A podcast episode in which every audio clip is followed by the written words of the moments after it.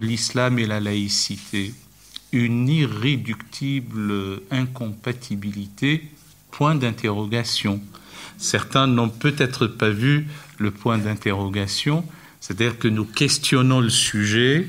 J'ai ma petite idée, je vous la livrerai à l'issue de, de mon exposé, court, parce que l'important c'est qu'il y ait aussi le débat, euh, la, la rencontre avec vous, l'échange. Et je suis ravi qu'il y ait cet espace euh, d'échange, de discernement, de lucidité, où l'on n'est pas seul détenteur euh, de la vérité immuable et intégrale, surtout sur des sujets aussi cruciaux. Euh, nous avons connu un épisode paroxystique de, crise et raison de plus pour ne pas perdre la raison. Je ne veux pas être donneur de leçons, mais je vois que malheureusement, et nous pourrions plus tard, même si nous ne sommes plus de ce monde, être interrogés sur notre responsabilité pour ces différents épisodes, euh, quand il y a la démission de l'esprit, l'abdication de la raison, l'abrasement de l'intelligence, l'agonie de la lucidité, auxquels nous sommes confrontés tous les jours sur les médias euh, dit lourd, peut-être pas tous, mais en tout cas une bonne partie. Euh, pour accrocher avec euh, l'épisode premier, et puis ça sera tout le temps comme ça, je rappelle quelques idées très très euh, sommaires et des idées forces de, la première conférence tout cas, ce que je vous dis est révisable, interrogeable, discutable, contestable à chaque instant. Euh, je ne suis là que pour introduire le sujet et le débat. Euh, quand je relativise à ma petite personne, c'est parce que ce sont mes convictions. Et je pense effectivement que la laïcité est un acquis, est un acquis de la modernité, laquelle modernité doit être soumise à une critique en règle peut pas accepter comme ça les choses. Mais en tout cas, c'est un acquis. Euh, désintriquer la politique d'avec la religion est une bonne chose. On ne peut pas gouverner en prétendant avoir pénétré le désir politique de Dieu. On ne peut pas venir dire à son semblable, membre de la cité, moi j'ai scruté la volonté divine et je t'impose euh, cette volonté. Ça ne peut pas se passer comme ça au XXIe siècle. Et donc je rajoute encore cette définition de qu'est-ce que c'est qu'une société sécularisée qui se trouve en association politique, autofondatrice de sa propre légitimité, sans euh, se référer à un quelconque principe transcendant qui la consacre, même si la question de l'origine du droit, de la de euh, de qu'est-ce qui fait euh, nation, sa cohésion sont toujours posées. C'est une armature euh, idéale qui est toujours en construction. Alors, c'est vrai que de nos jours, euh, il y a une tradition religieuse. Je préfère parler de tradition religieuse que de parler du fait islamique ou de la chose islamique, parce que le mot islam, on ne sait plus à quoi il renvoie je, l'ai déjà dit.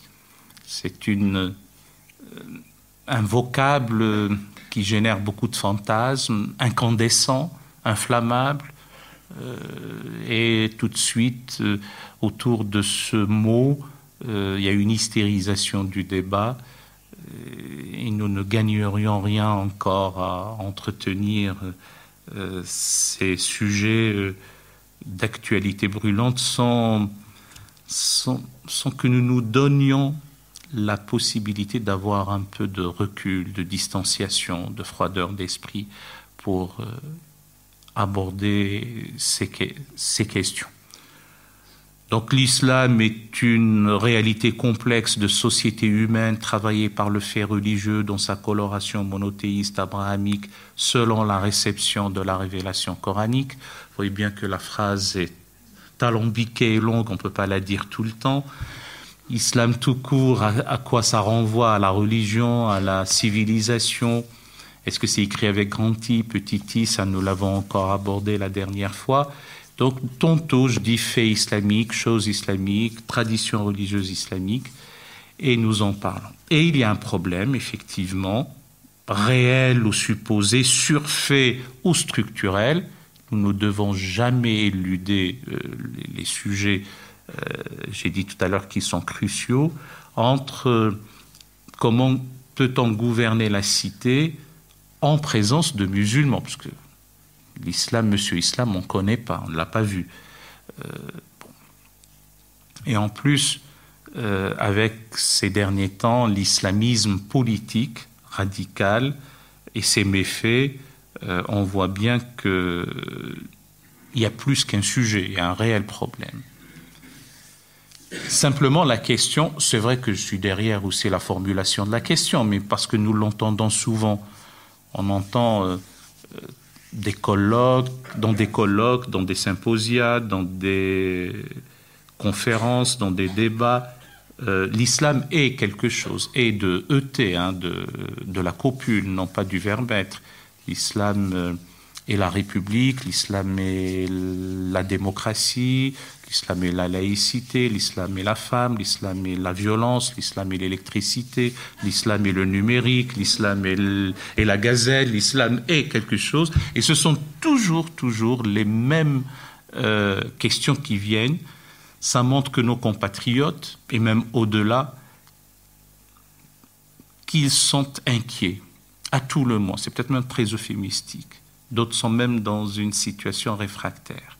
Et donc notre devoir, ce n'est pas de les endormir, mais en tout cas d'apaiser le débat autour de ce sujet avec, si j'ose dire, une approche intelligible du, de ces questions.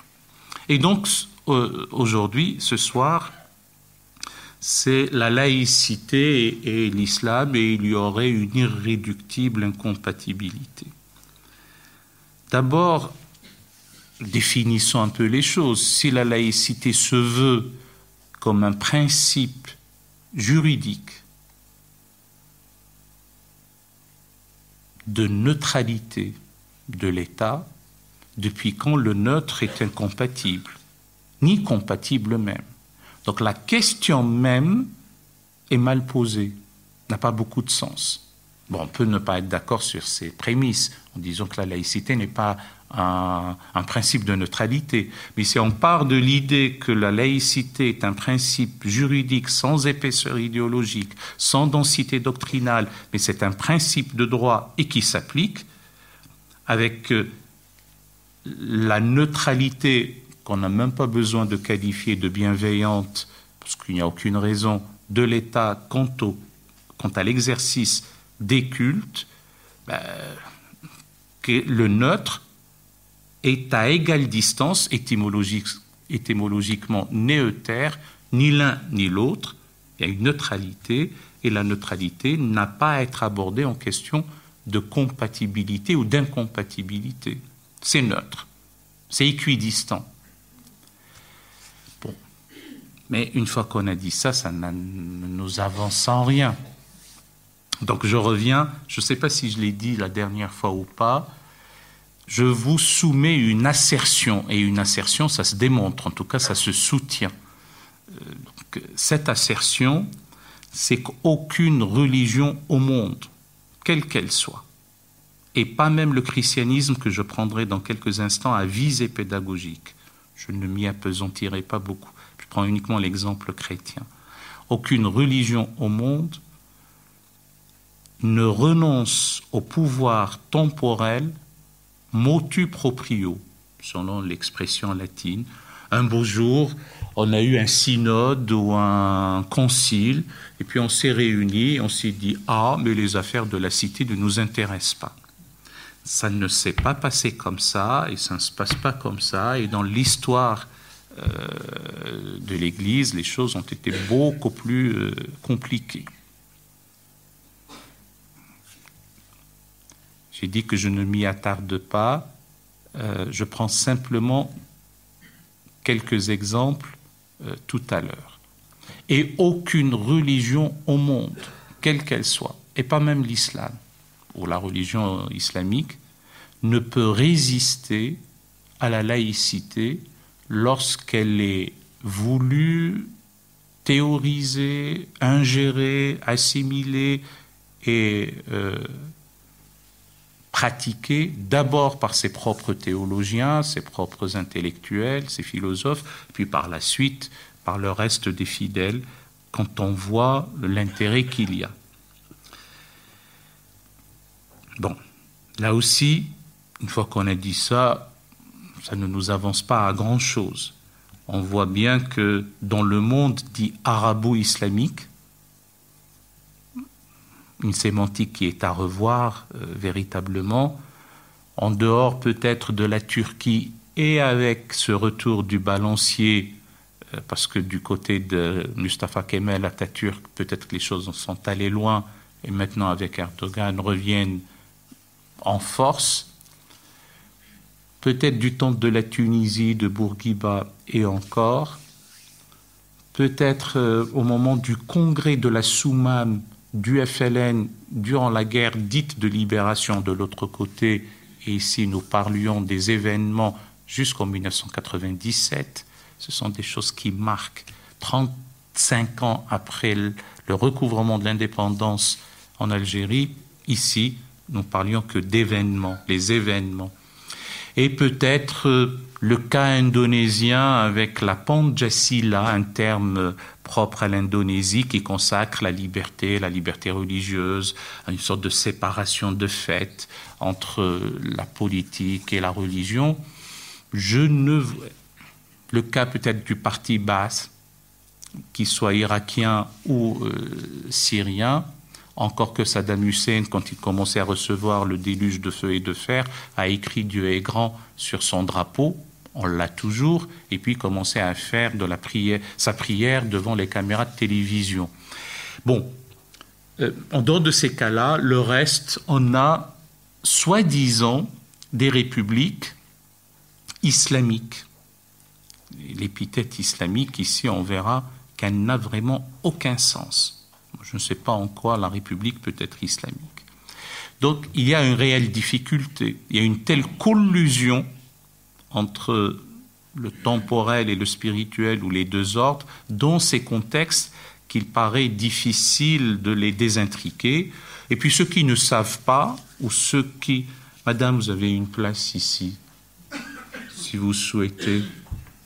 Bien et, donc ceux qui ne le souhaitent pas, euh, ceux qui ne savent pas ou ne souhaitent pas savoir, disent, vous savez, c'est intrinsèque, il y a un charia, mot qu'on n'arrive même pas à définir ni à expliquer, et c'est comme ça, c'est un code civil, c'est une loi, c'est une religion, c'est totalisant, pour ne pas dire c'est totalitaire, et tout cela mérite d'être déconstruit voire disséquer au scalpel, calmement, c'est-à-dire dire en faisant preuve de discernement.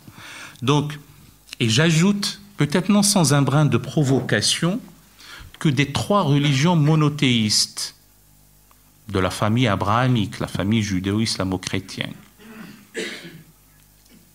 Et je n'oublie pas, avant d'aller plus loin, que dans le judaïsme, il y a la fameuse phrase en hébreu Dina di Malchuta Dina, qui veut dire en gros la loi du pays, en réalité la loi du royaume et la loi. Et ça a aidé les, juifs longtemps et à travers l'histoire à être en adéquation entre la, la, loi religieuse, la norme religieuse et les lois euh, du royaume où ils se trouvaient, de pouvoir vivre en bonne adéquation. Donc ça, je ne l'oublie pas. Mais des deux religions dites à vocation universelle. Et la boutade classique veut que s'il y a un universel, deux, universels, il y en a un de trop.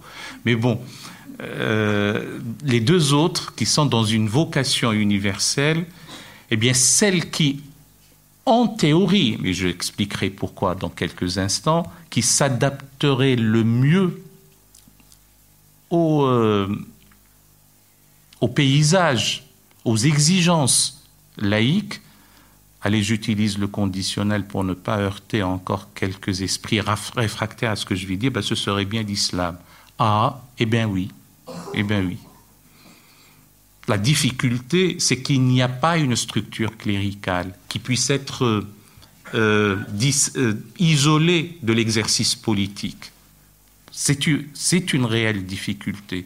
Mais d'un point de vue organique, j'allais dire, de, le fonctionnement de la tradition religieuse islamique est un fonctionnement laïque au sens premier du terme.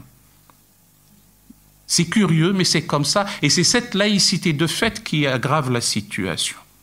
Alors, je reviens à mon assertion, aucune religion au monde ne renonce au pouvoir temporel motu proprio, et pas même le christianisme, et aucune religion au monde ne résiste à la laïcité quand ses propres théoriciens, ses propres intellectuels ses théologiens voient les bienfaits de la laïcité, et donc pas même d'islam, et je donnerai davantage d'arguments. Mais vous pouvez toujours, je suis pas en train de faire les questions en réponse, mais j'anticipe. Vous pouvez toujours me dire, oui, mais tout ça est bien beau, mais dans l'écrit coranique même, il n'y a pas l'équivalent du denier de César. Matthieu 22. Alors on a bien dans l'écrit euh, évangélique ou dans les références scripturaires euh, le cas par exemple de, du denier de César rend à César ce qui est à César et à Dieu ce qui est à Dieu, eh bien voilà, les choses sont claires. D'abord, je ne suis pas sûr que ce soit cela qui fonde une quelconque séparation. C'est peut-être même le fait d'avoir dit Jésus, d'avoir que Jésus ait dit euh, mon royaume n'est pas de ce monde.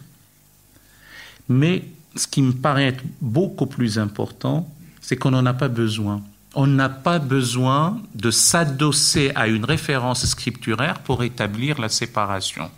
C'est-à-dire qu'on n'a pas besoin de la caution d'une référence scripturaire religieuse pour euh, dire ah ben voilà, dans celle-là ça fonctionne, dans l'autre ça ne fonctionne pas. Qu'il y ait ou qu'il n'y ait pas le denier de César, on n'en a pas besoin.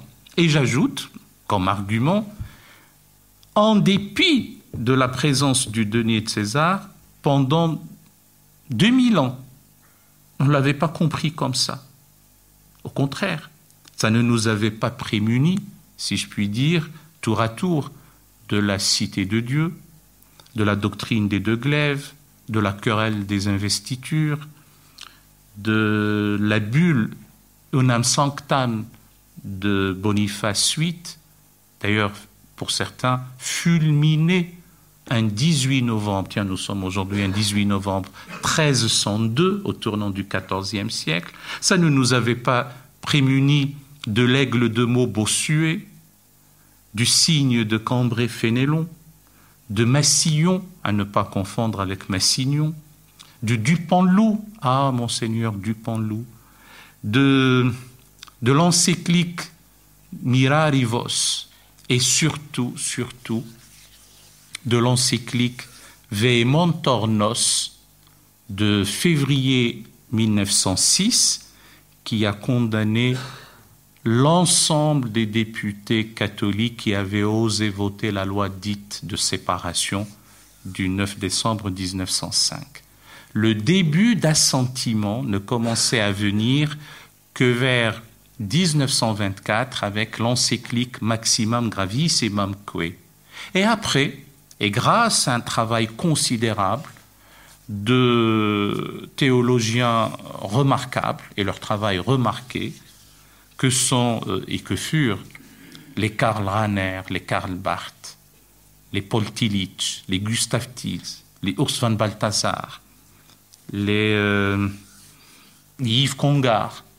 Ceux-là, alors d'aucuns disent parce qu'ils étaient obligés, mais en tout cas, ont, pris à bras le corps ce sujet et, ont compris l'intérêt qu'il y a pour l'Église de, ne plus être aux affaires, eh bien, ça a amené quelqu'un comme Monseigneur Ricard, alors président de la conférence des évêques de France, le 24 octobre 2003, devant la commission Stasi, qui plus tard donnera son idée à propos de la fameuse loi euh, dite euh, du 15 mars 2004 sur les signes ostensibles à l'école publique, euh, eh bien, chacun, en ce qui le concerne, l'Église et l'État œuvrent pour le bien du citoyen. Et je puis vous assurer, prenez-le comme une pétition deux fois, nous en parlerons tout à l'heure lors du débat, qu'il n'y a aucune raison pour que les émules de ces théologiens catholiques et protestants ne puissent pas, en contexte islamique, mener le même travail. Pour deux faits majeurs. Le premier, c'est qu'il a commencé par l'être, notamment avec Ali Abdelaziz en 1925, avec son fameux ouvrage L'islam et les fondements du pouvoir, et que de nos jours, même si ce n'est pas encore connu, des travaux sur euh, la fameuse incompatibilité irréductible entre la laïcité et l'islam sont menés. Et puis on découvre que, eh bien, à travers l'histoire, aussi étonnant que ça puisse l'être, on n'a pas tout le temps gouverné au nom de Dieu et que le califat n'a aucune valeur sacrale. Ça a commencé avec un homme en 632 et c'est fini avec la volonté d'un homme en 1924. En réalité, c'était la grande assemblée nationale turque, la GANT, qui a voté le 3 mars 1924 l'abolition du califat et Mustafa Kemal Atatürk a signé le décret le 6 mars 1924, mettant fin au califat, ce qui a été perçu par certains comme un traumatisme terrible et ce qui a été salué par d'autres qui avaient qui s'étaient réjouis, qui s'étaient félicités et qui avaient même regretté que ce fût aussi tardif. nous ne connaissons pas suffisamment les débats euh, qu'il y avait dans les contextes euh, islamiques à ce moment-là. Et je vous dirais que malheureusement, on a raté, euh, on, enfin nous autres humains, mais on a raté un, moment fort, et ce sont les frères musulmans qui, a priori, et même sûrement, l'ont emporté. Donc, pour peu qu'on se donne les moyens intellectuels pour prendre en charge cette question, et on, pourra mener le même travail que dans les contextes chrétiens. Alors, pour, répondre à l'objection, oui, mais il n'y a pas dans le Coran l'équivalent du denier de César. Un, il n'y a aucune raison pour qu'on on n'en a pas besoin. Deuxièmement, c'est un argument à décharge et ce n'est pas un argument à charge, pour la simple raison que dans tout le Coran, à supposer qu'il faille s'y enchaîner euh, euh, au pied de la lettre, chose qu'il ne faut surtout pas faire, etc., bien, il n'y a rien qui concerne le gouvernement des hommes. Ah, ben oui. Pourtant, pour euh, Montesquieu, c'est la chose la plus importante. Il n'y a, a pas, il n'y a rien d'aussi explicite. Il y a deux ou trois passages qui parlent d'arbitrage et qui, dans un détour de sens, les islamistes l'ont traduit comme gouverner alors que c'est arbitrer et juger. Et ceux qui n'arbitrent pas ou ceux qui ne jugent pas selon ce que Dieu a prescrit sont des mécréants. Il faudra savoir relativiser le texte à son contexte, etc. Si nous avions un peu plus de temps, je vous dirai les circonstances de la révélation de ces deux passages. Mais il n'a jamais été question de le traduire ou de le comprendre comme et ceux qui ne gouvernent pas selon ce que Dieu euh, a prescrit sont des mécréants. Donc il n'y en a pas. C'est curieux, il y a des passages qui parlent même euh, des ablutions. Il y a des passages qui parlent euh, de la dévolution successorale, donc de l'héritage. Il y a des passages qui parlent à partir de quand il faut commencer à jeûner, donc on rentre un peu dans le détail. Mais comment gérer la cité ben, Il n'y en a pas. Alors, comme un texte, on lui fait dire tout ce qu'on veut, ben, on a un peu cherché on a trouvé deux passages avec l'exégèse sauvage qu'il ne faut surtout pas faire, qui est d'extraire un verset hors contexte.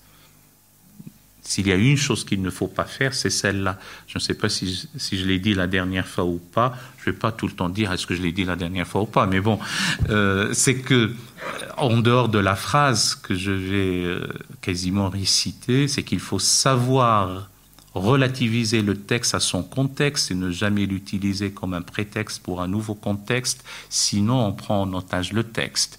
Et pour retrouver la valeur probante du texte, il n'y a pas mieux que des liens hypertextes. C'est ainsi qu'on récupérera ou on libérera euh, le texte et on n'aura plus besoin de métatexte ou de paratexte, comme on dit. Donc j'arrête là pour ce qui concerne ce passage. Et si on le fait, on ne fait que corroborer ce que font les fondamentalistes et a fortiori Daesh, qui extrait hors contexte, il dit ah ben voilà, c'est dans le Coran, je l'applique. Mais bon, comme on a cherché, on a trouvé deux, deux passages. Le premier, c'est celui de la sourate dite de la consultation ou la sourate dite de la délibération. Euh, et, c'est le verset 38 de la sourate 42 qui dit Et leurs affaires sont objets de consultation parmi eux ou entre eux.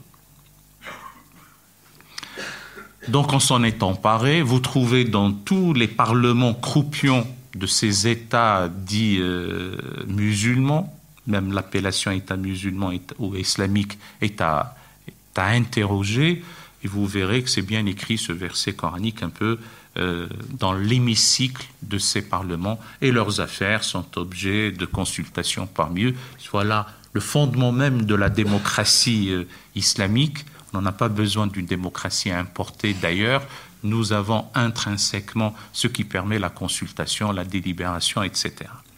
Et on le trouve euh, dans le Parlement de la République islamique d'Iran, on le trouve ailleurs, euh, euh, dans quasiment tous ces parlements-là, on a ce verset, ce qui n'a aucun sens d'ailleurs. Et le, ce qui n'a aucun sens de le brandir comme ça. Et puis l'autre passage, un peu plus subtil, et qui dit en substance, moi-même je suis en train de faire de l'exégèse sauvage, je le fais euh, par abus méthodologique, et ce passage dit ô vous qui avez cru, obéissez à Dieu, aux prophètes et aux détenteurs de l'ordre parmi vous. La concomitance, l'adresse simultanée de ceux à qui on, doit obéir montre qu'il y a deux ordres.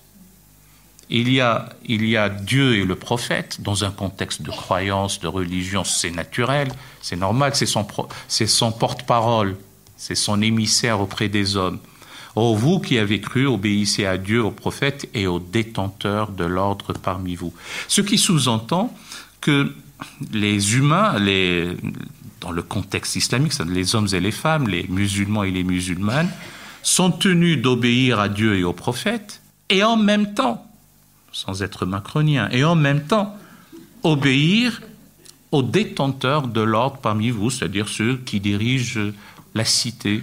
Et en même temps, c'est pas c'est pas plus tard. Bien, parce qu'il se comprend comme ça ce verset. Mais comme j'ai dit tout à l'heure qu'on n'en a pas besoin pour le cas du denier de César, ben on n'en a pas besoin non plus dans le cas du Coran. On n'a pas besoin de s'adosser à une référence scripturaire religieuse pour fonder ou asseoir la déconnexion des deux ordres, puisque le mécanisme même de cette séparation est a-religieux ou extra-religieux, n'a pas besoin de la caution d'un texte. Sinon, on le ramène à, à, ce qu'il soit cautionné par le texte, ce qui est contraire à l'idée même de la, de la laïcité. Donc, ça, c'est au niveau des arguments du genre, mais on a euh, dans l'évangile ceci, mais on n'a pas dans le Coran cela, le Coran se veut euh, comme une loi euh, totalisante ou globalisante qui dégénère très vite en système totalitaire. Bon. Et maintenant, on va voir ce qui a pu se passer à travers l'histoire. Il ne faut pas que je parle beaucoup. Donc, ce qui a, ce qui a pu se passer à travers l'histoire, la question de, du droit, de la charia, et les manipulations éhontées de la période contemporaine. Bien, ce qui a pu se passer à travers l'histoire, ben, c'est que, en dehors des quatre premiers califes, calife c'est un mot arabe qui veut dire euh, successeur de, celui qui vient à la place de, celui qui succède à. C'est un lieutenant, en réalité un tenant-lieu. Les puristes de la langue française distinguent le lieutenant du, tenant-lieu. Le tenant-lieu n'a pas besoin, euh, a une délégation. Il est libre de, de prendre des décisions alors que le lieutenant en, réfère à son supérieur. Donc euh, voilà, euh, qu'est-ce que c'est qu'un calife? Et les tout premiers califes, plus tard on les appellera, parce que ce n'est pas de leur vivant, euh, qu'on les a appelés les califes de la rectitude spirituelle, ou les califes orthodoxes, ou les califes les mieux guidés. Ça n'est venu que bien plus tard pour que vous voyez comment on sacralise de larges pans de l'histoire comment une religion, ce n'est pas propre qu'à l'islam, se, construit à travers le temps, que l'élément humain dans la construction humaine du fait islamique est véritable. L'ennui de nos jours dans la méconnaissance terrible, notamment chez les musulmans, chez des musulmans, l'article L est toujours problématique, eh bien, euh, c'est qu'on ne connaît pas ces choses-là et on sacralise l'ignorance. Euh, en dehors de ces quatre premiers califes, de 632 à 661, puisque le calife Abou Bakr, Abou Bakr, si on le francise, c'est 632-634, Omar 634-644, Othman 644-656 et Ali 656-661. Voilà. Euh, eux ont essayé de répondre aux, questions qui se posaient à eux, tout simplement. Il n'y avait pas d'État à Médine, contrairement à ce qu'on nous fait croire. Il n'y avait pas d'État. Il n'y avait ni voirie, ni relais postaux, ni cadastre, euh, ni système pénitentiaire, ni système judiciaire, ni police. Un embryon de police a commencé avec Omar. Mais n'y avait pas divan, il n'y avait pas de, cabinet, si, je puis dire.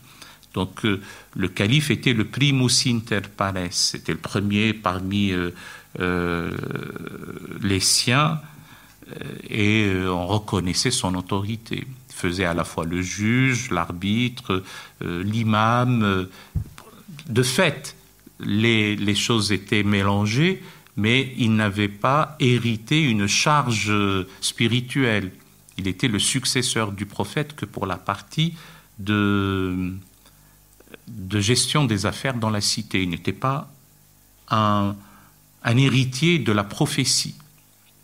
Même si chez les chiites, on voulait voir en son gendre, le gendre Ali, euh, le gendre du prophète, voir en lui le souffle de la prophétie se perpétuer à travers euh, les épousailles qu'il a eues avec, euh, avec Fatima. Les dynasties ont commencé avec la dynastie omeyyade. Les hommes sont les hommes, ils veulent être des monarques. Eh bien, ils ont copié le modèle byzantin en intégrant par la suite quelques éléments du modèle sassanide chez, les Perses. Puis par la suite, le grand empire abbasside a, fonctionné euh, euh, avec le calife comme un peu garant des institutions, si j'utilise le vocabulaire de maintenant, le vizir qui dirige l'exécutif, et puis le collège des oulémas, oulémas, terme générique pluriel, qui renvoie au docteur de la loi, aux, savants, aux jurisconsultes. Et je puis vous assurer que le calife ne pouvait pas leur dicter euh, tel ou tel euh, changement de loi. Euh, ils étaient souverains dans la promulgation du droit, certes d'inspiration religieuse, ce qui va nous donner le corpus juridique qu'on appelle maintenant charia et qu'on ne l'appelait pas comme ça avant. Enfin, le mot a pris sa, sa charge émotionnelle et, drastique que tout au, à la fin du 19e siècle au mieux, mais c'est tout au long du 20e siècle et davantage de nos jours. Alors pour faire vite, euh, il y a cet équilibre-là, mais il y avait surtout, surtout, une longue tradition du miroir des princes. Il y avait tout un genre littéraire, toute une littérature où euh, on s'adressait au prince, au calife, et avec euh, des éléments d'ordre éthique pour gouverner, pour gouverner, pour gouverner la cité, du genre, ben, tu dois être comme Alexandre, ou si tu veux être comme Khosroès, ben, tu fais telle ou telle chose. Si tu veux éviter ce qui a pu arriver à Héraclius, il faut peut-être que tu agisses de telle ou telle façon. On lui a pas dit ah mais il faut que tu appliques telle chose qui est venue de Dieu ou telle chose qui est dictée par le prophète ou que sais-je encore. D'ailleurs, si le prophète avait euh, donné une doctrine politique univoque, ben, on l'aurait appliquée immédiatement après sa mort. On ne se serait pas étripé, parce que là, on gomme les querelles, et le mot querelle est un euphémisme, euh, qui, euh, qui ont été suscités par euh, l'appétence, l'appétit féroce des hommes à, exercer le pouvoir. Le prophète de l'islam est mort sans laisser de consigne quant à sa succession. Ben, D'aucuns disent oui, mais il en a laissé, mais on n'a pas voulu en tenir compte. Ben, ça sous-entend que de toute façon, il n'y avait pas une doctrine politique établie par le prophète et encore moins dans le Coran puisqu'on ne la trouve pas.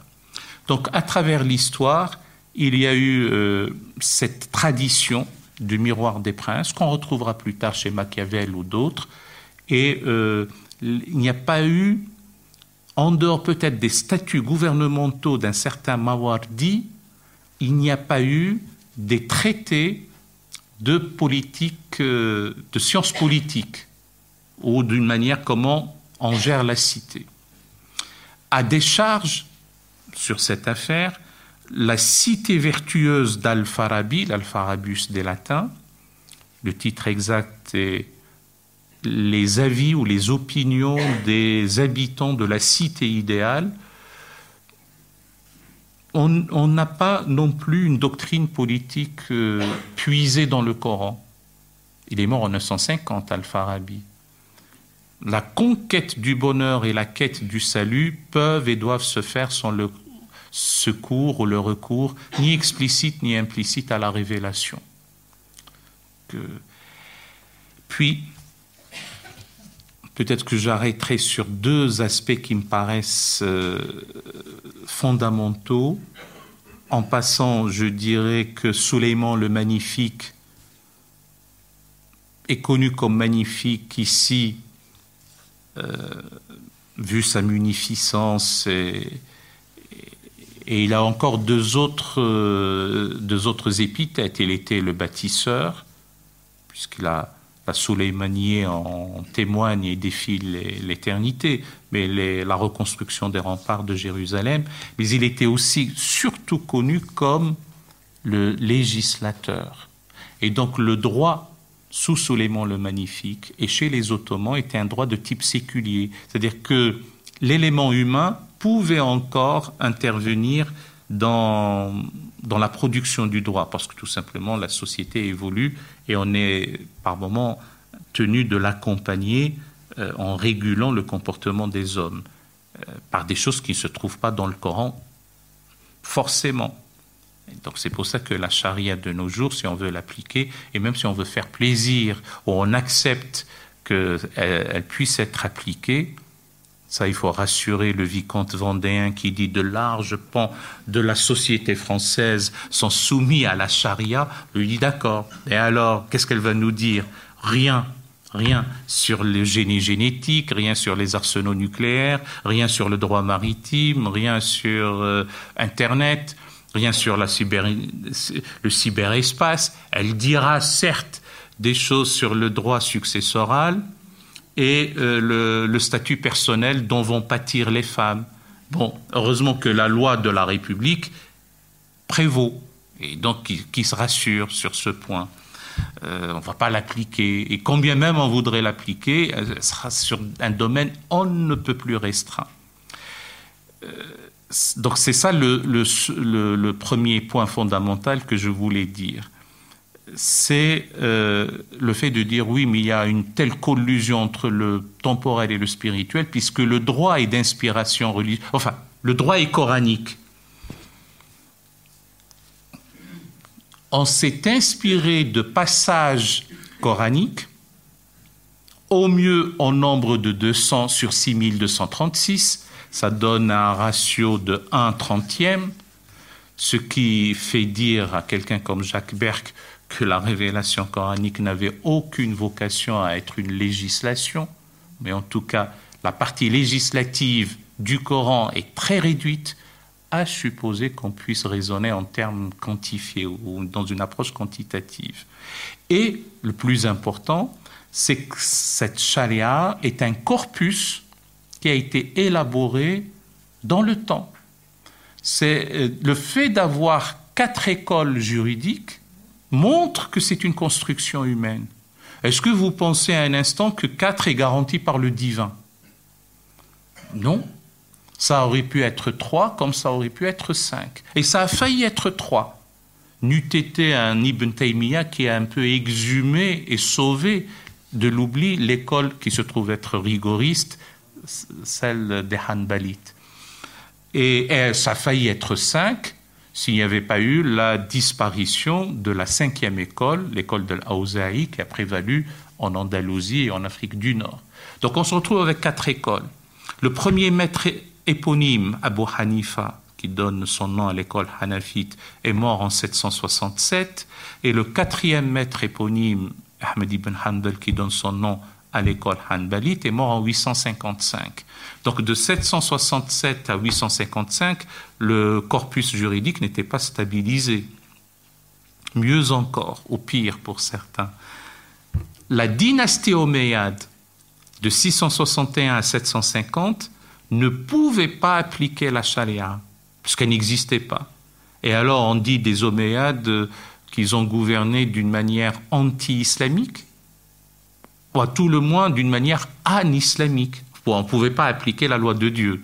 Pourtant, euh, les islamistes de nos jours ne disent pas que l'ensemble euh, des peuples ayant embrassé la religion islamique sous les Omeyyades n'étaient pas musulmans. Ils ne le diront pas. Et autre point qui me paraît être de la plus haute importance, ces maîtres-là que j'ai cités, ces deux, mais entre, entre les deux, il y en a encore deux autres, Malik et Shafi'i, ont simplement triomphé de leurs contradicteurs. Si par extraordinaire nous devions faire ce qu'on appelle l'Uchronie, l'Uchronie c'est un peu comme l'utopie mais dans le temps. Donc c'est une sorte d'histoire parallèle ou une histoire fictive ou une histoire alternative. Mais imaginons un instant que ce furent les contradicteurs de ces maîtres-là qui avaient triomphé sur telle ou telle disposition. Ne serions en train de sacraliser maintenant des dispositions tout à fait antinomiques par rapport à ce qu'on nous érige comme étant la charia, la loi de Dieu, etc. Et que cette, cette euh, loi divine est immuable et qu'on ne peut pas y toucher pas envie de revenir sur la question du voile, mais on pourra y revenir. Un exemple qui n'avait vraiment pas son importance chez ces jurisconsultes euh, à, travers l'histoire, ni, ni ceux-là, euh, les, premiers fondateurs de ces, de ces écoles juridiques. Bien, le, dernier exemple, puisque le dernier aspect fondamental, c'est euh, ce qui se passe actuellement dans le monde dit arabo-islamique. Euh, en 1928, ayant perçu comme un véritable traumatisme, traumatisme l'abolition du califat, certains musulmans, et à leur tête un instituteur du nom de Hassan al-Banna, a cru bon de réagir. Ça a donné lieu aussi à quelques tractations. Le roi Fouad Ier, voulant être calife à la place du calife, maintenant qu'il n'y en a plus, euh, voulait aussi euh, un peu euh, participer à quelques intrigues politiques. Et, il se trouve donc que la confrérie des frères musulmans,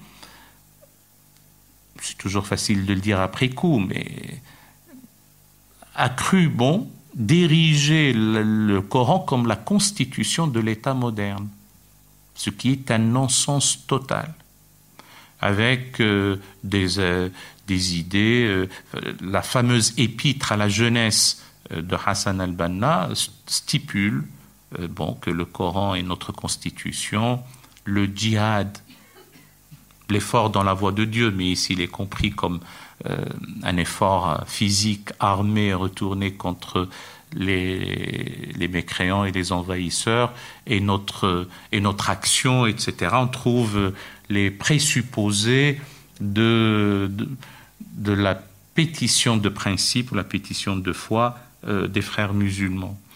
Et, euh, et, et, de nos jours, cette période contemporaine, on a quelque chose de tout à fait étonnant. Vous avez des régimes antinomiques entre eux se réclamant tous de l'islam. Ça va depuis la monarchie de droit divin jusqu'au marxisme-léninisme, dépourvu certes de sa dialectique matérialiste et athée, euh, pour que ce soit conforme quand même avec une religion. Et les uns comme les autres disent Ah ben oui, mais vous, savez, euh, on, applique, on applique la loi de Dieu et euh, on est là pour euh, avoir article 2 de nos constitutions, l'islam, religion de l'État. D'abord, moi, j'ai jamais vu un État prier, jeûner, etc. L'État n'a pas, comme dit Georges Burdeau, l'État, on ne dîne pas avec l'État. L'État est absent. L'État, c'est un, cadre euh, c'est une, personnalité morale, comme on dit, qui n'a pas besoin d'une confession. Donc c'est pour ça que l'escroquerie est aussi dans l'épithète État islamique, République islamique. On l'a en Iran, mais on voit que la République islamique finalement est une république les problèmes des Iraniens sont aussi des problèmes économiques, des problèmes euh, de vie de tous les jours, etc. Mais on montre qu'elle est islamique parce que les hommes ne portent pas de cravate et on oblige les filles euh, et les femmes à, avoir un voile. Sinon, en quoi est-elle islamique euh, C'est là aussi un non-sens total. Bon, donc il y a là une manière éhontée de d'instrumenter ou instrumentaliser, d'idéologiser, de, manipuler euh, la, la, donne religieuse. Et puis vous avez ceux qui disent, ben nous, nous sommes les protecteurs de la, de la loi de Dieu ou de la religion de Dieu, et d'autres qui disent, ah non, nous, nous sommes plutôt protégés, on se met sous les auspices divins. Ben, il faut savoir aussi. Euh, vous savez, la collusion entre le, religieux et le politique crée un sérieux problème euh, de, de, liberté. Imaginons un instant, je finis avec ça, ça c'est promis, que euh, je suis dans un contexte où la religion et la politique sont si euh, intriquées que qu'on n'arrive pas à les, distinguer. Euh, j'habite dans une ville donnée dans, ce, dans ces contextes-là, et puis euh, je trouve que la hauteur du trottoir ne me plaît pas. Et donc je commence à aller râler auprès de, mon maire en lui disant, ben, c'est trop pour moi, ou j'ai pas de crèche pour ma fille, ou je ne sais pas quoi. Je commence à faire de l'opposition pour le maire. Et euh, je, dis que je ne suis pas content et je commence à faire de l'opposition pour le, le, président du conseil départemental, etc. après, je fais de l'opposition pour le président de la République, si je suis dans le cadre d'une république. Et alors, on va me taxer tout de suite d'apostat, d'hétérodoxe, d'hérétique. Pourtant, hmm, je tiens à ma religion, mais je ne suis pas content sur le plan politique uniquement. Ah oui, mais comment oses-tu t'opposer dans le cadre où il y a une collusion entre la politique et la religion? Si tu t'opposes, c'est que finalement, tu n'es pas, euh, tu n'es pas un bon croyant. Je pousse bien entendu le raisonnement à la caricature. Et dans le cas inverse, imaginons aussi que quelqu'un veuille euh, abjurer sa religion. Mais il est extrêmement heureux euh, de l'affaire politique. Il est heureux de la hauteur de son trottoir, il a les crèches pour sa fille, il est ravi de ce que fait son président du, du conseil départemental, heureux de ce que fait le premier magistrat de la nation, mais sa métaphysique, sa croyance ont fait en sorte qu'il veut plus être croyant. Euh, il abjure. Ben on, lui, on lui dit Ah, mais tu es un opposant politique. Tu peux pas. Et pourtant, ça n'a rien à voir. Donc voilà les impasses dans lesquelles on se trouve. Je pense qu'on s'en rendra compte. On commence à s'en rendre compte. Ça bouge. Il y a un, un souffle ou un vent de sécularisation qui commence à souffler dans, le harak, comme on dit, dans le mouvement algérien, euh, en Tunisie, même avec la présence des islamistes, euh, en Irak. Euh, les mots d'ordre ne sont plus des mots d'ordre de type État islamique. Mais on est à la croisée des chemins, donc on ne sait pas. Théologiquement, intellectuellement, politiquement, rien, rien si ce n'est que la volonté simplement à la fois des philosophes, des théologiens, mais aussi des, hommes et des femmes d'État pour imposer la dite séparation et euh, la tradition religieuse islamique n'en pâtira pas, au contraire, elle en sortira euh, grandie et dépoussiérée, en tout cas innocentée de ce qu'on lui impute euh, à tort depuis maintenant euh, plus d'un siècle. Merci.